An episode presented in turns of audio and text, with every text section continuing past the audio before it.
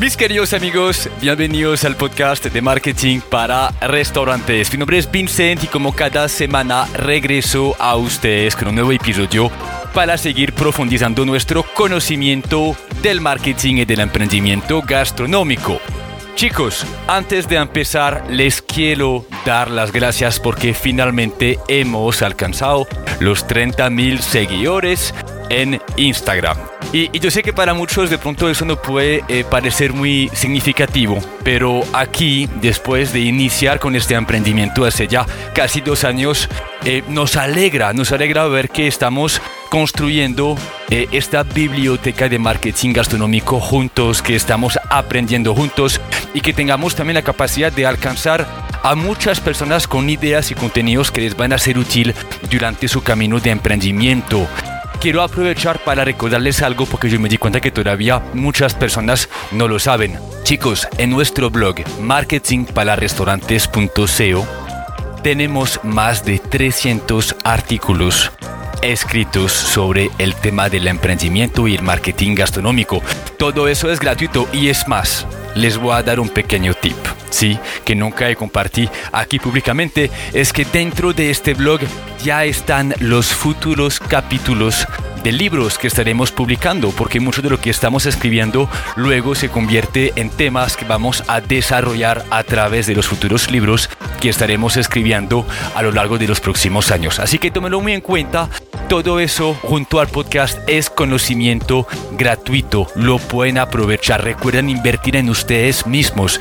Y esa inversión no tiene que ser únicamente económica, sino también en tiempo. Prioricen su educación para darse la oportunidad de aumentar sus ventas y ser exitosos en el sector gastronómico, pero también en la vida personal. ¿Listo? Dicho lo anterior, vamos ahora a hablar de un tema muy importante. La semana pasada publicamos un podcast muy importante con Julián Betancourt que nos demostró que no es por vender más que vamos a ganar más, ¿sí? Julián descubrió que por más que estemos eh, aumentando nuestras ventas a través de estrategias de marketing gastronómico, lo que cuenta realmente es que tengamos a nuestra empresa organizada, ordenada, con procesos claros y sobre todo rentables, ¿sí? Y es por esta razón que invité a nuestra invitada de hoy. Hoy vamos a escuchar a Sonia de la empresa Gustar, que es una empresa de asesoría desde la parte operativa administrativa de un restaurante, que nos va a dar un paso a paso que deberíamos estar siguiendo para crear orden dentro de nuestro negocio. Eh, Sonia es una tesa, se darán cuenta, y nos va a dar una serie de diferentes recomendaciones para que desde ya, desde hoy mismo, podamos llegar a nuestro negocio, limpiar la casa y empezar a definir cosas claves como por ejemplo el costeo de nuestros productos, las cantidades que utilizamos, los procesos que tenemos que, que ejecutar en nuestra cotidianidad, sea cocinando, sea prestando un servicio o hasta administrando, porque se darán cuenta que eso tiene mucho que ver con construir una rutina administrativa. Así que presten muchísima atención a lo que nos va a compartir Sonia hoy. Esto les va a ser muy, muy útil a la hora de querer aumentar la rentabilidad de su restaurante y no me cabe duda que las palabras de Sonia van a quedar resonando en su mente. Así que chicos, una vez más, gracias por su confianza, gracias por acompañarnos. Faltan muchísimos años, faltan muchísimos logros, pero estamos en el camino correcto para que todos podamos aportar al sector gastronómico. Un abrazo y disfrutan este episodio.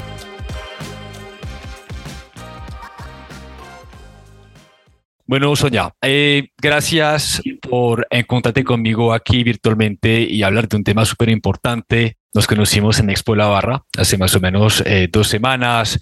Hicimos un intento de entrevista en un café que estaba súper bulloso y después de eso dije, no, ¿sabes qué?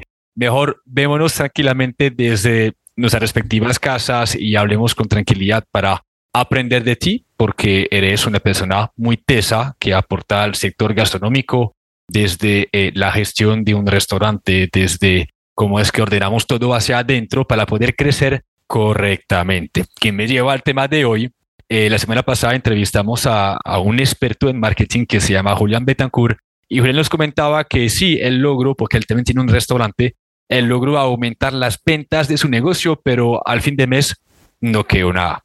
Decir que si bien aumentó sus transacciones, no había plata en la caja y eso es debido efectivamente a un pequeño, llamémoslo, un pequeño desorden dentro de la organización, desde el manejo de la materia prima, desde los proveedores, etcétera. Eh, y es por esa razón que conecté contigo, porque dije, pucha, Sonia, con su experiencia, con los servicios que presta eh, en, las, en la ciudad de Pereira, pero también en todo Colombia, me imagino, eh, tiene la capacidad de responder a este inconveniente y explicarnos a nosotros cómo es que desde hoy podemos empezar a generarle orden, ¿sí? a, ordenar la casa, la empresa, para crecer sosteniblemente y obviamente de manera rentable. Dicho todo lo anterior, voy a dejar presentarte para que nos cuentes quién eres, qué haces y de ahí iniciamos con nuestra conversación. Pues Vincent, encantada primero nuevamente volvernos a encontrar de esta invitación. Eh, bueno, no, maravilloso que hayamos tenido que repetir este, este espacio y bueno, igual siempre habrá muchos temas para compartir.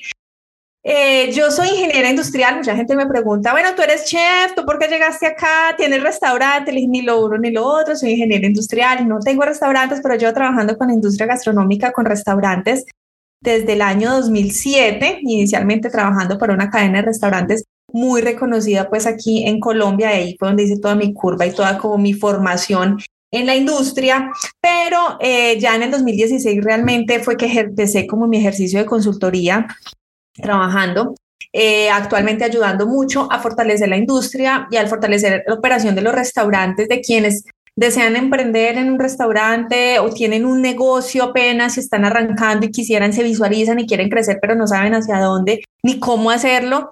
Y ahí entonces es donde desde, desde Gustar, eh, con un equipo de consultoras, todas unas mujeres súper poderosas que me acompañan en diferentes frentes, con diferentes especialidades, pues acompañamos el fortalecimiento de esos de esos restaurantes y de esos procesos y nos hemos enfocado, como tú muy bien lo dijiste, nos hemos enfocado muchísimo en, en acompañar eso que el cliente no ve, ¿cierto? En, en, en, toda la experiencia, no del cliente, por supuesto que el cliente se va a ver beneficiado, pero no del cliente, sino la experiencia del empresario lo que ocurre tras balbalinas, lo que el cliente no ve, pero que el empresario tiene que lidiar con todos los problemas y todos los eh, procesos de gestión de un restaurante y ahí es donde nosotros los acompañamos en formarlos, en enseñarles, en entregarles herramientas que les ayuden a, sus operaciones eh, para hacer de la experiencia gastronómica también para el empresario pues unos muy buenos resultados. Súper cierto que esos emprendedores tienden a, recurrir a esos servicios de asesoría cuando ya la casa está muy desordenada, no lo hacen antes de empezar, ¿cierto? Suele ocurrir, sí. Suele ocurrir, es cierto, o sea, digamos que cuando ya se ven como, como, como que tienen muchos caos, mucho caos en su operación, entonces alzan, alzan la mano, la, la bandera como necesito ayuda. Pero sin embargo, mentiras que hay gente muy juiciosa, hay gente que dice, mire, yo siento que estoy funcionando, estoy dando resultados, pero sé que hay cosas que no me funcionan bien y no sé bien qué es, porque muchas veces como que eso que tú sientes como que vas navegando, pero como que algo te está frenando y, te falta más, más temas por fortalecer para poder crecer. Entonces muchas veces ahí nos llaman y nos dicen, venga, ayúdeme, no sé en qué estoy fallando, porque muchas veces eh, hay clientes que llegan, y empresarios que llegan y tienen muy clara, mire, tengo un problema de costeo, ¿cierto? Pero muchos otros llegan como que, venga, no, pues, pues yo vendo, yo creo que estoy funcionando, tengo cosas que no me funcionan muy bien, pero no sé qué es lo prioritario, no sé por dónde arrancar. Y pues eh, también a esos, obviamente, ahí los estamos acompañando. Mientras hablabas, mencionaste como 40 veces la palabra fortalecer. Y yo creo que eso eh, es la palabra clave de ese, de ese podcast, porque el fortalecimiento de una empresa inicia desde sus procesos, desde entender eh, sus cosas, etcétera, que me imagino tiene que ver con la gestión que un emprendedor debe cuidar y que ustedes brindan eh, prestando esos servicios.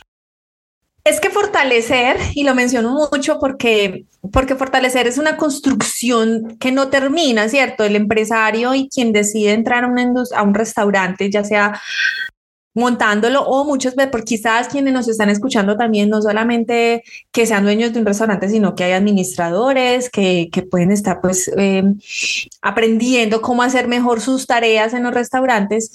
Es un ejercicio constante, nunca va a terminar siempre van a tener que tener claro que es un ejercicio en el que hay que formarse, de que hay cosas que hoy te funcionan, pero mañana no, y te vas a tener que devolver a revisar a ver qué pasó. Entonces, siempre ese ejercicio de fortalecimiento es un, un, trabajo continuo.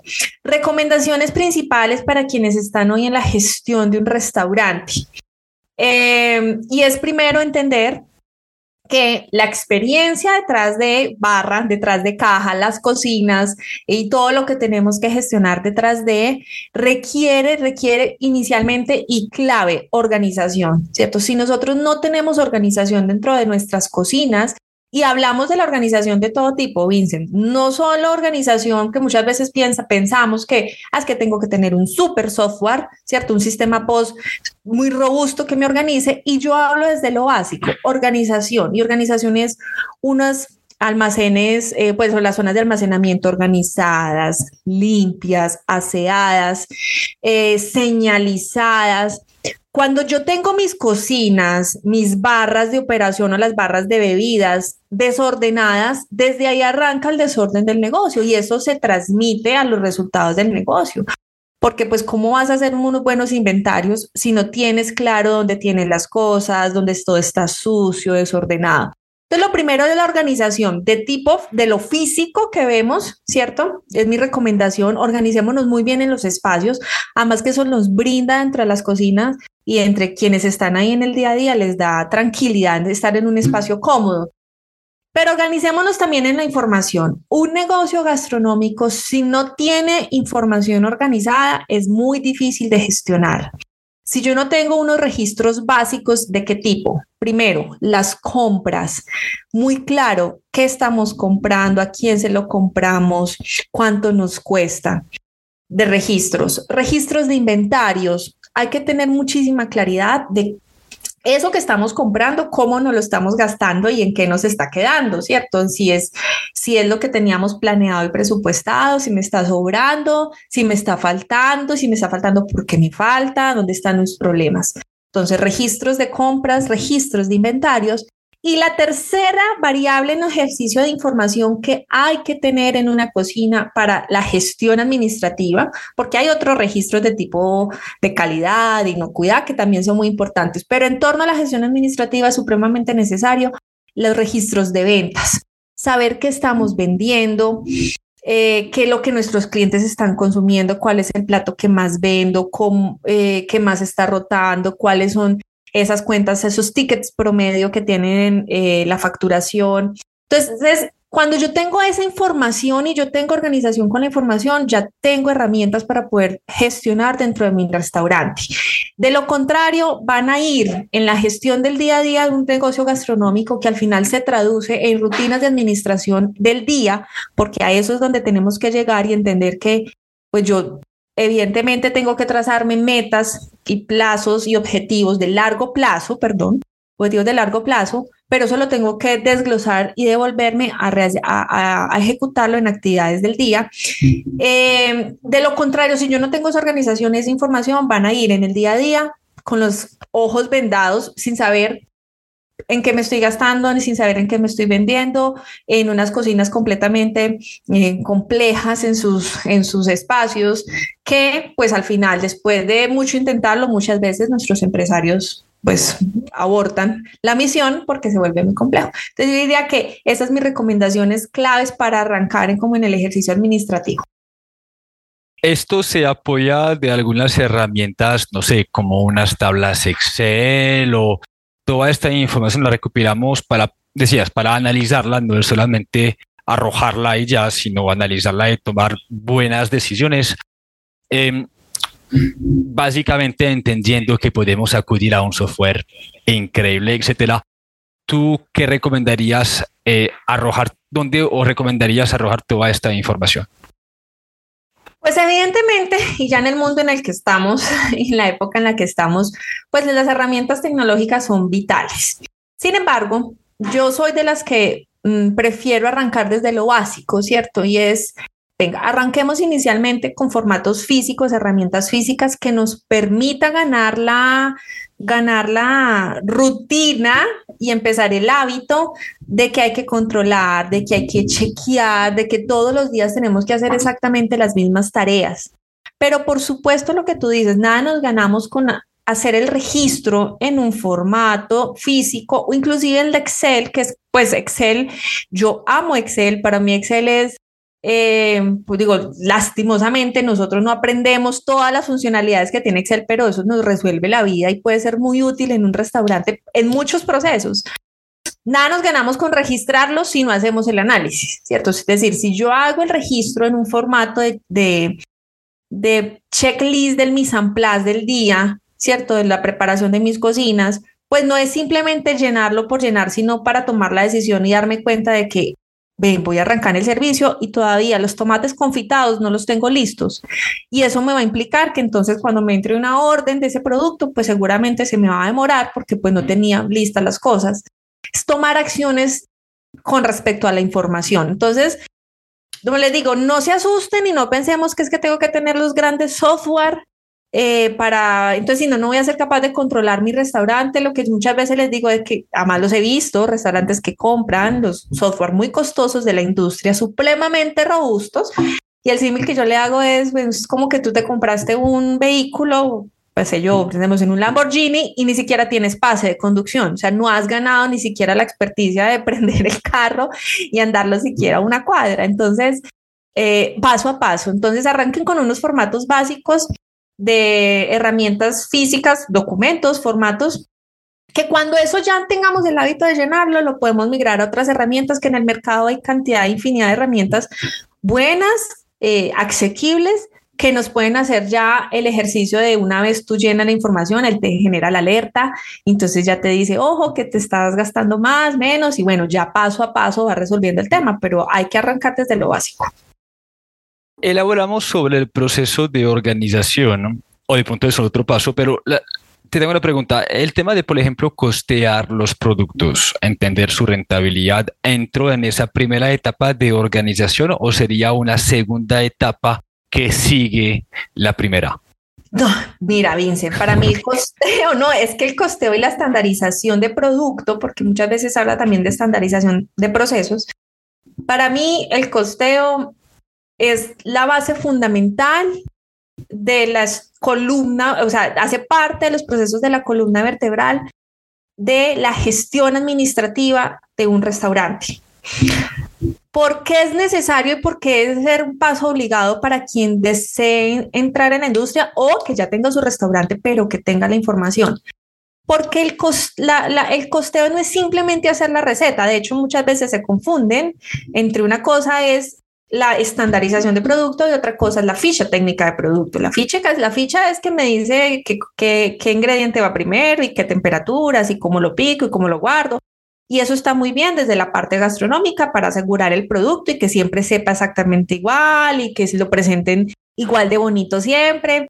Pero distinto es la estandarización y la estandarización es garantizar que siempre que lo preparas utilices las mismas cantidades, eh, ¿En aras de qué? Pues no solo desde el producto, sino desde que cuides el costo. Y de ahí sale la información clave que yo te decía ahorita, que hace parte de lo que un negocio tiene que saber y entender, y es esta estandarización te da unas listas de insumos que te sirven muchísimo para saber qué es lo que compras, a cómo lo compras, en qué lo estás gastando y en qué medida lo estás gastando. Entonces eso te ayuda, la estandarización, a tener, y por eso para mí es clave, casi que cuando arrancamos un proceso de intervención en un restaurante, lo arrancamos por allí, porque de ahí obtenemos toda la información para saber qué tengo que comprar, en qué especificaciones, ¿cierto? ¿Cuál es su presentación? ¿Cuál es la marca? Eh, y hacer un ejercicio pues de, entender un poquito los precios, cómo van variando. Eh, me sale información para tener inventarios, que es el otro proceso que se pega después del costeo se pegan. O sea, esa es como la base, de ahí se pega compras, se pega inventarios, porque yo ya sé realmente eh, cuáles son los inventarios que tengo que mantener, en qué me gasto mis materias primas. Eh, entonces la estandarización se vuelve clave para usted poder gestionar y saber en qué te estás gastando, pero también saber qué tan rentables son tus platos y poder saber realmente puede que tenga platos desde el corazón que me encanten, que sean muy bonitos, sean mi favorito, sean los platos que le gusta a mi familia, pero resulta que son los platos que menos rentabilidad dejan en el restaurante. Entonces, solo cuando yo hago un ejercicio de costear realmente es que me doy cuenta dónde tengo el dinero del negocio y ese capital de trabajo en qué lo estoy invirtiendo.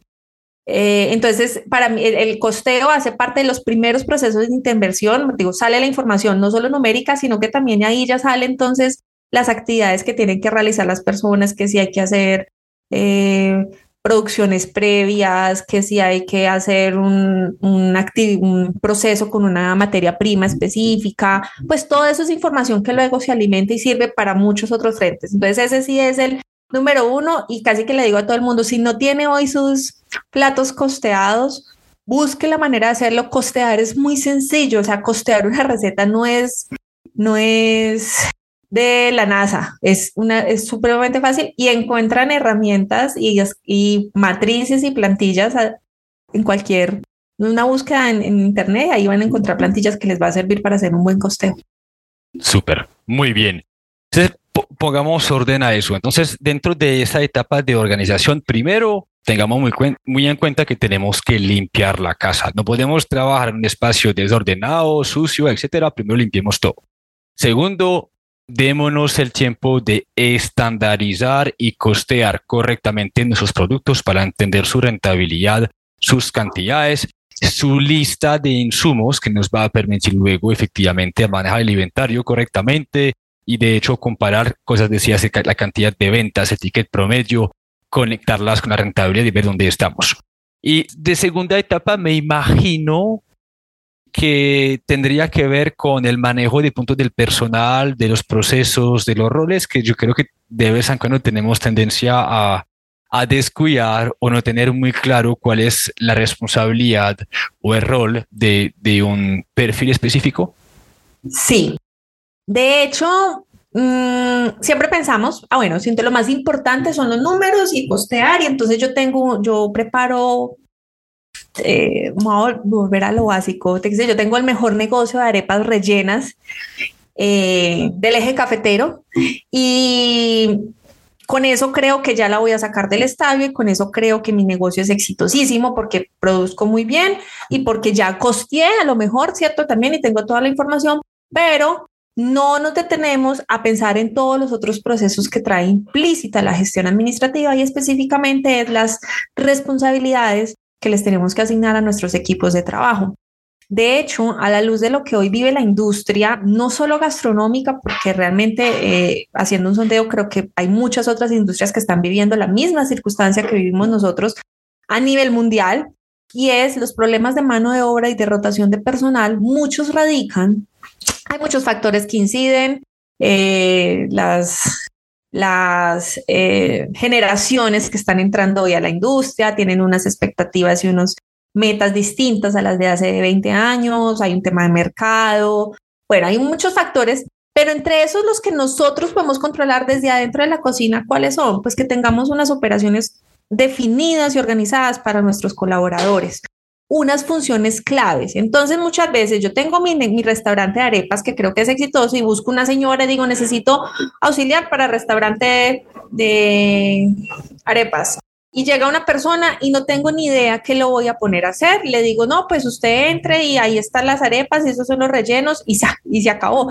Y resulta que esa desorganización, como te decía, no solo desde lo físico, sino también desde lo administrativo, porque yo no sé si no tenemos funciones claras y responsabilidades claras para nuestros equipos de trabajo, pues eso contribuye a que haya desmotivación del equipo, haya desorganización de la operación y al final, pues eso contribuye al ejercicio de esa rotación tan alta que tiene hoy la industria. Entonces, el tema de personal lo resuelves desde dos puntos de vista. Es no solo saber qué tienen que hacer. Nosotros les, recomiendo a la gente en su restaurante, mire, siéntese a pensar cada cargo, los cajeros, el mismo steward, eh, los auxiliares, el parrillero, el jefe de cocina, cada cargo tiene unas responsabilidades y siéntese y escríbaselas. Mire, en la mañana, antes de llegar, usted lo primero que tiene que hacer es revisar, qué sé yo, pensemos en el, en el en el jefe de cocina. Toma, revisa las temperaturas de las, de las neveras que estén correctas, que hayan amanecido pues con la temperatura correcta para que nuestro producto pues no haya sufrido alguna modificación en su estructura de calidad y por problemas de inocuidad. revisa temperaturas, después va y prende, eh, empieza el chequeo de aseo, luego revisa la lista de compras, luego revisa eh, la recepción de la materia prima, luego revisa el mise en place y eso lo que tiene que hacer es un resumen pues muy ejecutivo, eso es lo que tienes que hacer en la mañana. Pero entonces luego cuando empieza el servicio, señor líder de cocina, su responsabilidad principal es recibir las comandas, em, poner a marchar las líneas de producción, recibir, chequear el producto antes del despacho y entregar. Esa es su operación principal en horas de servicio. Y al final de la tarde o al cierre de la cocina, su responsabilidad principal es verificar que todos los equipos hayan quedado apagados, que las cocinas hayan quedado limpias, que todo haya quedado debidamente almacenado, eh, que hayan sacado la basura de la cocina eh, y que todo el mundo haya hecho el check de materias primas requeridas para el día siguiente. Esas sentarse a, identificar qué tiene que hacer una persona en, operación, en la apertura, en la operación y en el cierre. Y eso te facilita. Entonces ya tienes las funciones y esa información es la que se vuelve vital al proceso de entrenamiento, de que cuando llegue una persona y se fue tu líder de cocina, pero llegó el nuevo, tú ya tienes ahí la información que le tienes que entregar y qué es lo que tiene que hacer la persona. Y no se va a sentir perdida, no se va a sentir perdida en que llegué a la cocina y no sé ni qué tengo que hacer, entonces, eso te ayuda a alinear las expectativas tanto del restaurante como las expectativas del, colaborador que entró y sabe, mire, esto es lo que yo espero de usted y pues usted esto es lo que tiene que hacer, si es lo que está de acuerdo. No, no, yo no, yo no reviso temas de aseo. Bueno, entonces vamos a entrar a hacer un acuerdo. Aquí sí es una responsabilidad, usted por qué no lo hace, pero eso nos ayuda a alinear esas dos, esos dos frentes de trabajo. Y pues nos ayuda a gestionar el recurso humano que hoy es tan complejo dentro de la industria.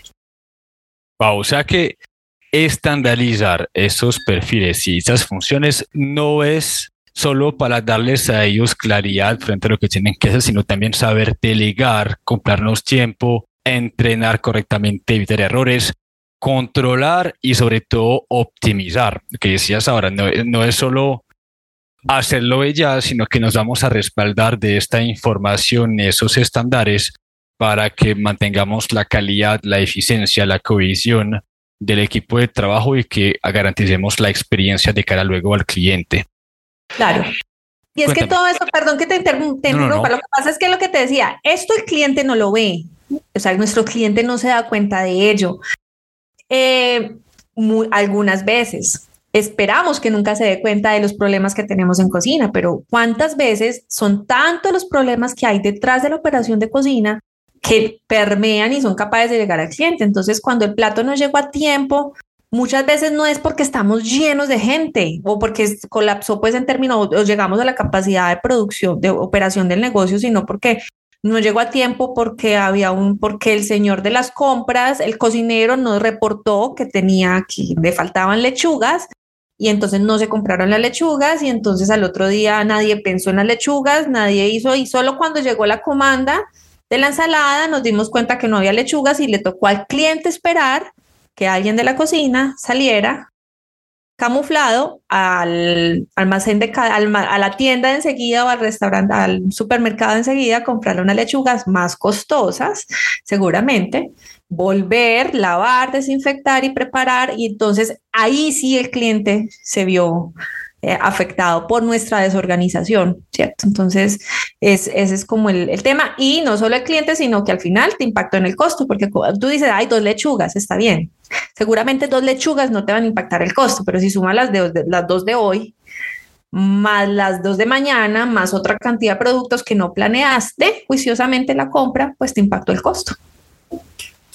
Muy bien. Voy a, desarrollar un poquito más sobre una palabra que mencionaste ahora que se llama rutina. Y ahorita dijiste eh, el orden, la gestión de un negocio no es puntual, es continuo, es no termina, hay que formarse y hay que retroalimentar. Entonces, asumimos que tenemos todo costeado, todo bonito, que tenemos los roles listos, pero que el administrador o el restaurador no toma el tiempo, no prioriza eso dentro de su rutina y por lo tanto pues no vamos a aprovechar de esa información para realmente manejar nuestro negocio y gestionarlo bien.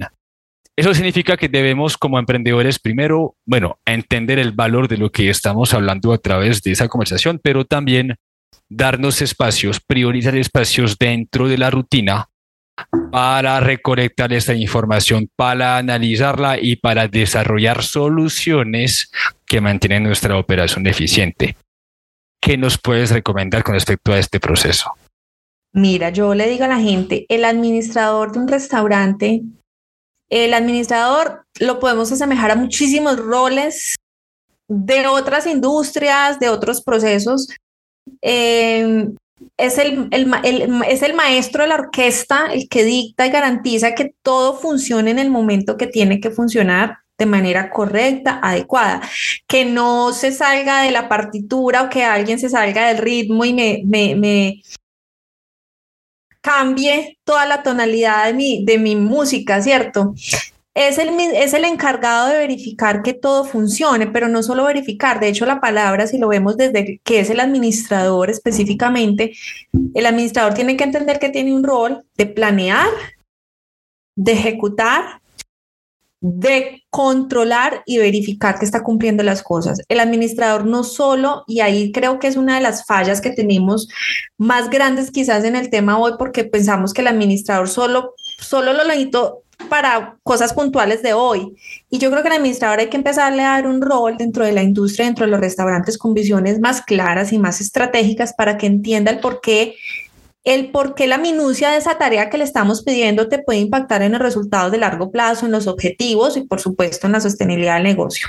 Entonces, mi recomendación para los administradores, y yo te lo decía, porque evidentemente administrar sí es una rutina, Administrar es todos los días hacer exactamente las mismas actividades, pero no hacerlas con los ojos cerrados sin entender para qué, ¿cierto? Sino hacerlas con la claridad de que eso le está aportando un objetivo del negocio y por qué es importante cuidarla y no cuidar y por qué hay que hacer las verificaciones de limpieza y por qué hay que controlar la compra y tantas tareas que tiene el administrador. Y en ese mundo de tantas tareas, por eso se tiene que organizar, porque si no, seguro, como pasa, el día a día de un restaurante, las eh, cantidades de situaciones que tiene que resolver en la inmediatez un administrador hace que pierda de vista a largo plazo.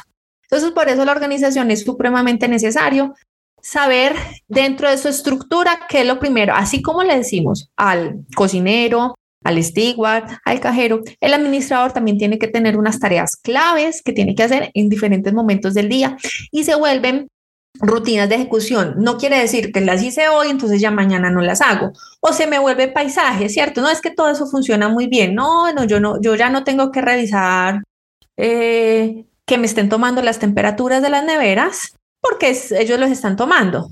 Y está muy bien confiar y delegar en el equipo, pero en todo ese proceso que te decía que tiene que planear, ejecutar, verificar y, eh, controlar y verificar, pues eh, siempre es importante con cierta frecuencia decir, vaya usted mismo y revise que si las temperaturas correspondan y que lo estén haciendo correctamente. Haces un ejercicio de verificación. Entonces, el, el, alguna en una de las charlas que tuvimos que te decía, yo lo pongo como el, el, piloto de un vuelo, o sea, todos los días tiene que hacer, podrá tener muchísima experiencia administrando un restaurante, podrá el piloto tener muchísima experiencia, muchísimas horas de vuelo, eh, ya ganadas en su experticia, pero exactamente siempre, siempre tiene que hacer el mismo chequeo, los médicos, un cirujano, puede haber hecho muchas cirugías, pero antes de tienen que hacer un checklist de materiales, ¿cierto? De los insumos. En el, en el avión tienen que hacer un checklist del mantenimiento, de que todos los controles, los indicadores están correctos en un orden específico.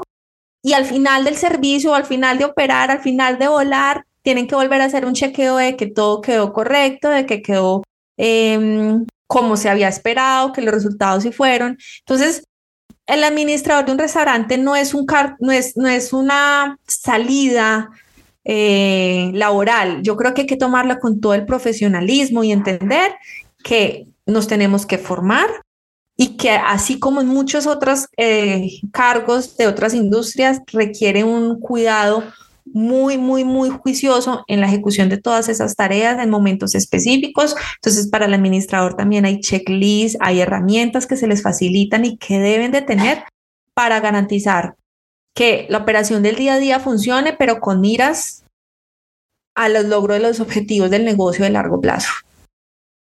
Siento que, que también la, la eficiencia de este administrador depende mucho también de que tanto hablamos con él frente a la proyección de la empresa, sus objetivos, que, que, siento que de vez en cuando son conversaciones que no ocurren entre el dueño y el administrador. Sí, caemos en la monotonía para cumplir con esas de tareas, pero ¿por qué lo estamos haciendo? ¿Dónde será que, eh, no sé, vamos a abrir otro punto de venta en un año, entonces tenemos que cuidar la rentabilidad, tenemos que ser eficientes?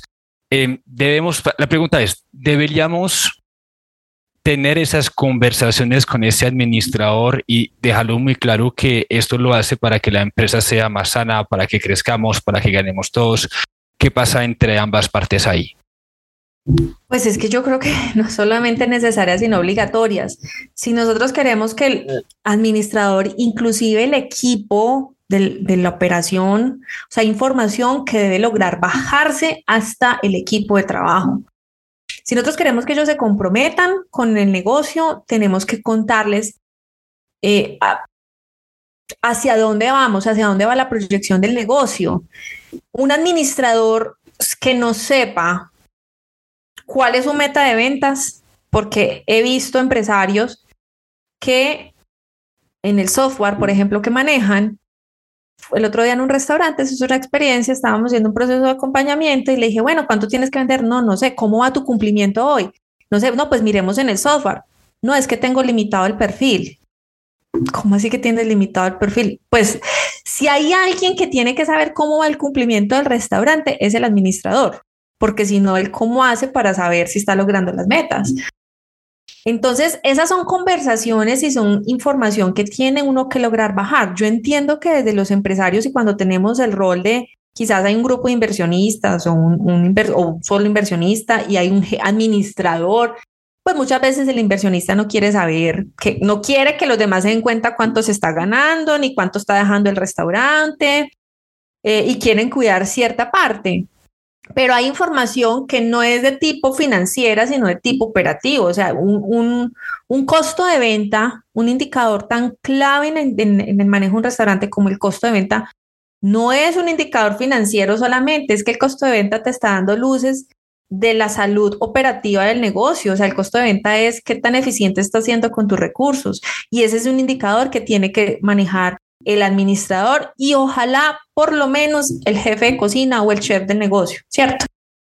Eh, que tengan claridad qué significa. Entonces hay unos indicadores claves del negocio que hay que contárselos y que tenemos que tener claridad en las metas. A mí me encanta que le pongamos metas a la gente y que ojalá el administrador le digamos, mire, si pasamos este tope, no solo en ventas, sino también en la rentabilidad del negocio o en el costo de ventas, pues bonificamos todos, ¿cierto?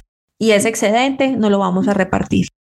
Eso, eso, eso motiva a la gente, eso hace que la gente se pueda comprometer y que entienda que ese negocio es un negocio organizado y que tiene metas de largo plazo y que no estoy yo aquí solamente por, por, por un tiempo corto, sino que me puedo proyectar dentro de, dentro de esta empresa porque a futuro quieren abrir dos negocios más y qué chévere que yo ya pase de ser administradora a ser seguramente un un supervisor de zona, un supervisor de, varios puntos. Entonces, esa es la manera, o sea, el, empresario tiene que empezar a compartir información y a bajarla, y no solo por eso, sino bien porque también, yo también le digo a la gente, hay administradores muy chéveres con ideas muy buenas. O sea, el empresario no necesariamente se las tiene que saber todas. El administrador puede tener, y es el que vive el día a día, el que está ahí, le da la cara a los clientes, él puede tener iniciativas de qué estrategias venga, ¿por qué no sacamos esto? Porque el cliente está pidiendo, siempre me pide este cambio en este producto, pues entonces, ¿qué hacemos para mejorarlo? O sea, el administrador también puede tener iniciativas y pues en esas conversaciones que obligadas, ojalá por lo menos, por lo menos una en el mes, si se puede, ojalá tuvieran una semanal, ¿cierto? Todos los lunes, un día específico, venga, ¿qué pasó esta semana? Novedades, quejas, ¿cómo vamos? ¿Qué ha pasado? Pero, pero que haya que, tengan que conversar completamente. Siento que hay un factor eh, que muchos emprendedores olviden es que la felicidad del ser humano en regla general, sea, sea emprendedor o hasta empleado, eh, nuestra felicidad va muy conectado con el sentido del progreso, que estamos progresando. Y, y, y hay muchas tareas en el mundo gastronómico que son muy repetitivas, muy monótonas y si no las acompañamos de un sentido del progreso, es decir, que estamos todos trabajando en pro de un objetivo, eh, un objetivo de venta, de crecimiento, pues vamos a perder la oportunidad de fidelizar.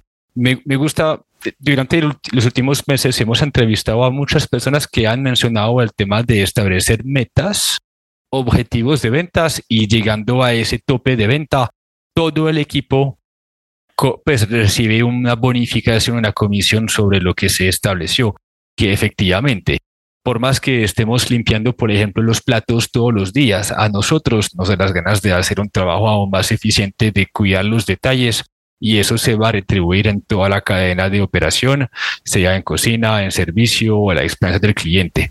Entonces, esas metas son definitivamente unas conversaciones que hay que compartir ante nuestro equipo de trabajo y, la gestión y, los dueños del negocio. Yo, de hecho, por, la época en que estamos, no sé en qué momento nuestra audiencia está escuchando este podcast, seguramente lo escucha en otro momento, pero nosotros estamos terminando año. Eh, y yo le digo a la gente, venga, ya va a llegar el próximo año. No arranque el año sin sentarse a pensar qué quiere. ¿Cierto? Es haga un ejercicio de planeación, o sea, piense qué metas va a lograr el próximo año, qué quiere hacer distinto, o sea, tanto en ventas, bueno, hay unas claves que le digo sí o sí siempre tienen que tener, una planeación de ventas, una planeación de gastos y costos tal cual asociadas a esas ventas. Eh, por lo menos esa, por lo menos, por lo menos tengan esas dos planeaciones, ¿cierto? Esas dos informaciones. De ahí después ya, pues, si usted tiene la capacidad y puede desprender, pero ojalá en el mes de mes a mes, cada mes que voy a vender y esas ventas tradúzcala en sus productos, tradúzcala en los productos que más rentables son, en las cantidades, no solo en plata, sino que a la gente que desmenuzársela es no la gran cifra, sino una cifra, eh, porque pues las cifras pueden, pueden eh, perder de vista cuando tú le dices tienes que vender 100 millones de, bueno, estamos 100 millones de pesos colombianos en este caso, pero si es de dólares o la moneda que sea, si tú le dices una cifra muy grande, pues la gente se pierde, pero entonces yo le digo, desmenúcela, usted le dice 100, divídasela en cuatro semanas, divídasela en siete días, divídasela en horas, divídasela en momento, en la unidad más fácil de digerir para que la gente lo entienda y se ponga las metas de corto plazo. Hoy tenemos que vender 30 hamburguesas, ¿cierto? Más las 30 de ayer, más las otras 30 voy sumando. No voy colgado ya, no que ya no vendimos 30, sino que vendimos 25. Ah, bueno, entonces la meta de hoy no son 30, la meta de hoy son 35 porque tenemos que ver cómo nivelamos. Eso, mm, por lo menos en el presupuesto del año, la gente tiene que lograr hacer por lo menos esas dos. Y ya si tiene la capacidad, pues póngase otras metas, ¿cierto? Venga, quiero sacar nuevos platos.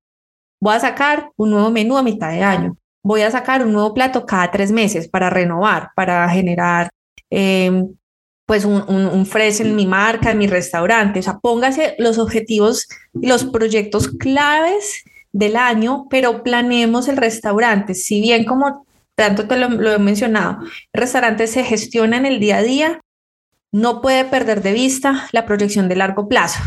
Si queremos que sea, que pase de ser un negocio de comidas básico a ser una empresa gastronómica, pues tiene que tener un ejercicio de planeación clave de, esas, de esos frentes de trabajo, ventas, costos, sus gastos, y pues los planes de mercadeo, estrategias de marketing, qué va a hacer para lograr esas metas. No solo es ponerse, no solo es hacer la meta, sino qué vas a hacer para lograrla. Eh, y pues no dejen arrancar el año, ojalá, que la gente, yo sé que ya viene una temporada fuerte, viene una temporada de ventas muy fuerte para los restaurantes, eh, todo el mundo se enfoca en ello, pero bueno, salgan de esa temporada de ventas y por favor, ojalá en enero, las primeras semanas, quienes pues por su, por su espacio lo permitan, siéntese a hacer una planeación, o sea, siéntese a pensar qué pasó en el año anterior, qué cumplí, cuánto fueron mis metas. Y, y eso les va a dar, un, además los conecta nuevamente con el negocio, nada más chévere que arrancar el año uno con un plan de trabajo, que es uno nuevamente para la vida misma, como que se arranca uno recargado para, esa, para ese propósito de ese restaurante.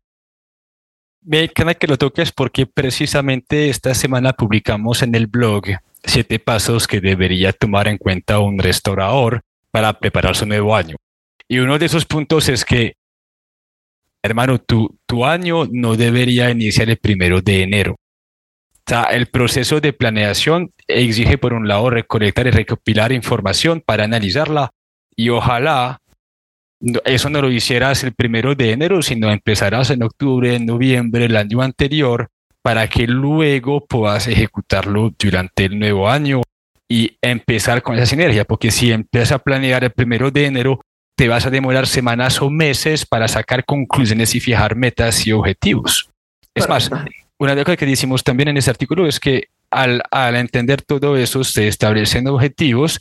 Esos objetivos se comparten en metas, en objetivos para el equipo de trabajo y al fin del año hacemos una pequeña integración con el equipo para que miramos los objetivos y los sueños del año siguiente.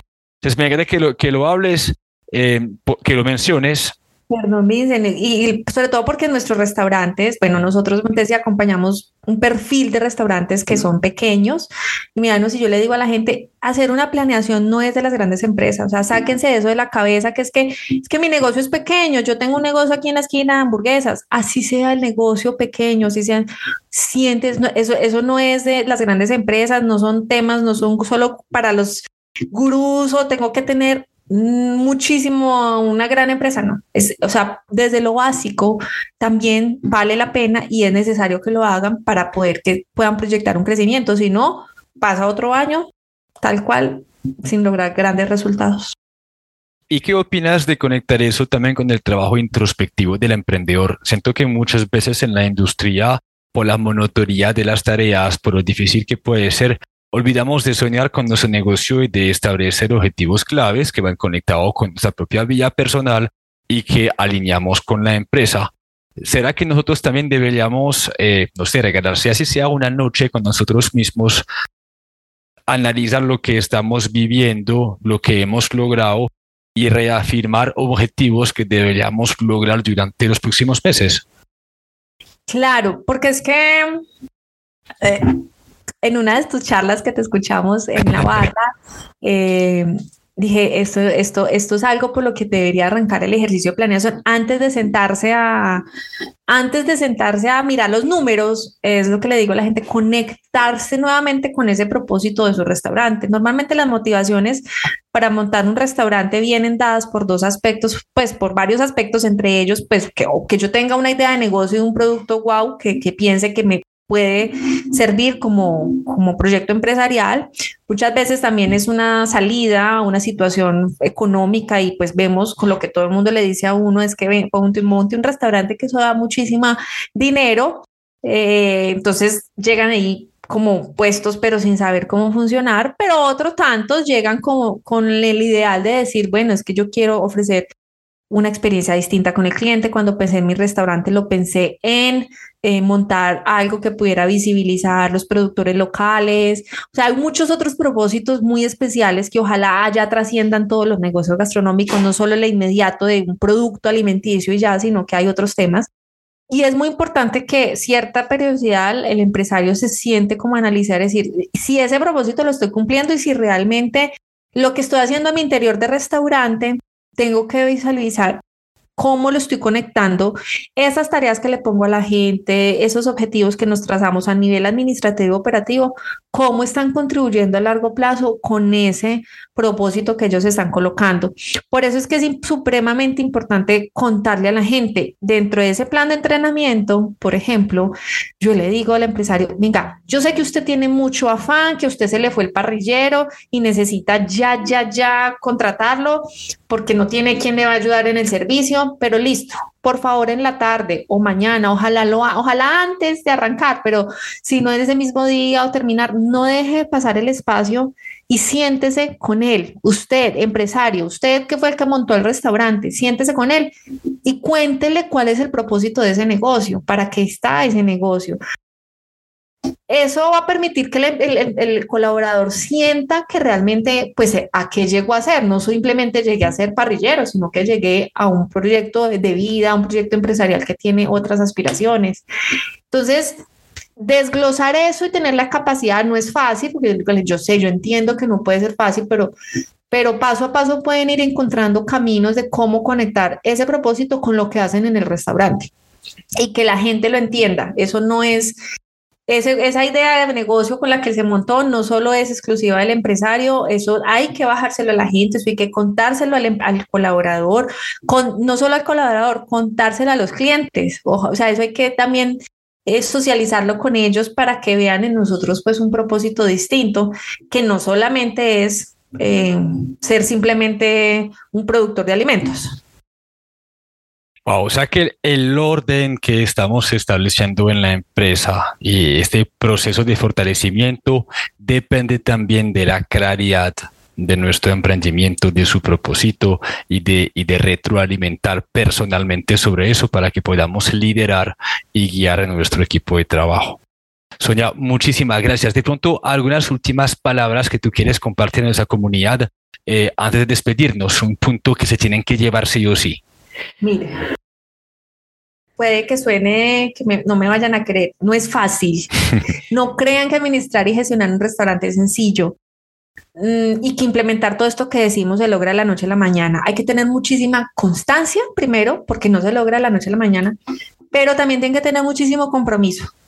Compromiso en que si quieren lograr esos resultados extraordinarios dentro de su restaurante, como se los decía ahorita, no es vender mucho, muchas veces solo también se logran desde, desde las gestiones internas del negocio.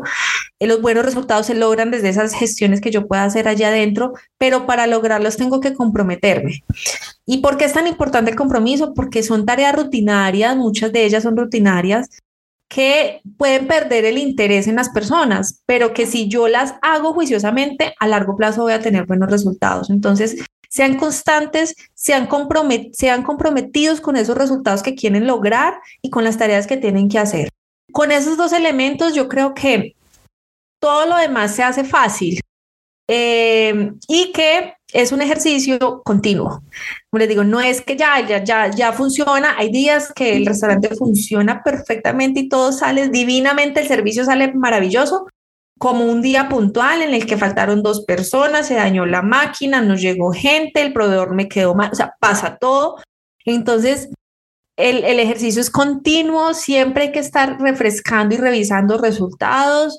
No quiere decir que si hoy los logres, entonces ya no los volviste a mirar. O sea, hay que tener un ejercicio constante como el ciclo, tan pues que, que lo, nos lo dice la teoría administrativa, es un ciclo de siempre estar planeando, ejecutando, verificando, controlando sus resultados y viendo qué tengo que hacer para mejorar y volver a hacer el ciclo. Entonces, eh, esa sería como mi recomendación, que entendamos que dentro de los restaurantes, así sea a escala más pequeña en muchos de ellos, se tienen que manejar con una estructura administrativa y operativa y con unos procesos claves para lograr tener esos resultados que los vuelvan viables y sostenibles en el, en el tiempo. Maravilloso. Sonia, cuéntenos dónde nos podemos, nos podemos comunicar contigo, por ejemplo, eh, Gustar, la cuenta de Instagram de Gustar, si algunas de las personas que nos escuchan quieren acudir a tus servicios. Claro, Vincent, pues bueno, estamos en todas las redes sociales, bueno, en todas no falso mentiras, en Instagram, en Facebook y en LinkedIn también encuentran nuestra información. Eh, Gustar Gestión Integral. Y en la página web www.gustargestionintegral.com Allí también encuentran toda la información, inclusive eh, nosotros tenemos unos espacios semanales en los que están abiertos y quienes se reservan en la agenda desde la página web, esos espacios no tienen ningún costo, son asesorías eh, cortas, pero pues que les permite, permite como abordar necesidades que tengan desde su negocio y cómo les podemos apoyar con recomendaciones sencillas o básicas. Entonces ahí también pueden reservar ese espacio. Es un espacio un poquito limitado, pero, pero pues Ahí van a poder contactarse con nosotros directamente y van a tener un espacio personalizado en el que van a poder pues como abordar sus, sus procesos. Pero sé que ustedes no, no bailan en TikTok. No bailo en TikTok. es la única en que no. E, esta semana con Baker, con, con, con, mi empleado que me acompaña en todo, empezamos a hacer TikToks, pero pues no es, no es de baile, son de tips y de emprendimiento gastronómico, pero fue extremadamente difícil pero una entrevista de podcast es bien, es relajarse en la conversación, pero hablar frente de la cámara y, y decir algo en, en 90 segundos fue, fue un reto. Sí, por eso hice la observación, porque de hecho sí tengo cuenta, ahí tenemos cuenta en TikTok, pero a ver, no hay ningún contenido, simplemente está reservado el nick, pero no, en Instagram y en Facebook, en TikTok todavía creo que nos vamos a demorar un poquito. Y bueno, eh, pues ahí van a encontrar toda la información. Desde Gustar los vamos a acompañar desde muchos procesos personalizados que hacemos directamente pues para cada restaurante, eh, como procesos de formación, material descargable, información que les puede servir útil pues para poder eh, tener herramientas, formarse, conocer pues un poquito más de lo que significa gestionar un restaurante. Muy bien, Sonia, te agradezco por tu tiempo, eh, por tu conocimiento, eh, el día que viaje a Pereira te aviso y te deseo una excelente ruta gastronómica este fin de semana, ya, que me comentaste que tenías varios puntos, varios planes en, en, mente. Ay, no, Vincent, encantada, muchísimas gracias. Y pues por supuesto que cuando estés por acá nos lo dejas saber y también te llevamos a conocer muy buenos proyectos que hay desde este lado de, de, Colombia. Eh, en este eje cafetero, unos proyectos muy especiales que vienen dando dando, marcando la pauta para el desarrollo de la industria en esta región. y pues agradecida también por este espacio contigo. Gracias, querida. Feliz fin de semana y publicaremos este podcast la semana que viene, dentro de ocho días, mejor dicho. Perfecto. Estaré atenta entonces. Me encantó saludarte, que estés muy bien. Cuídate. Lo mismo. Chao, chao. Vale, chao.